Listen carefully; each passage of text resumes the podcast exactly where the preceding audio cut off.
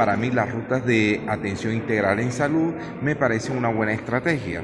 Eh, lo que pasa es que hay es que convencer a los agentes que actúan en toda esta ruta, porque de pronto se ha se ha tenido dificultad es porque ellos no, algunas eh, personas no entienden todos los beneficios que se pueden traer con esta ruta.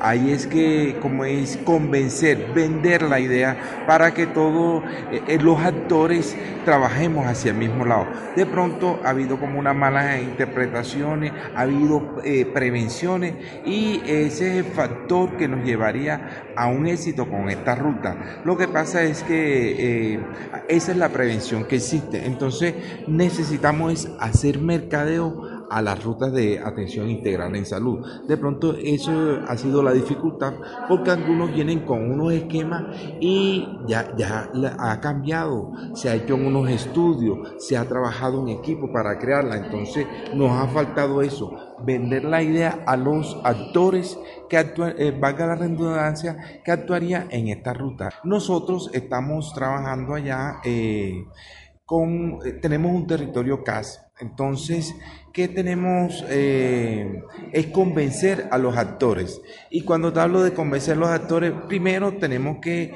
convencer a la gerencia de la, de la S que todavía tenemos como dificultad en que ellos eh, nos sigan en estas rutas.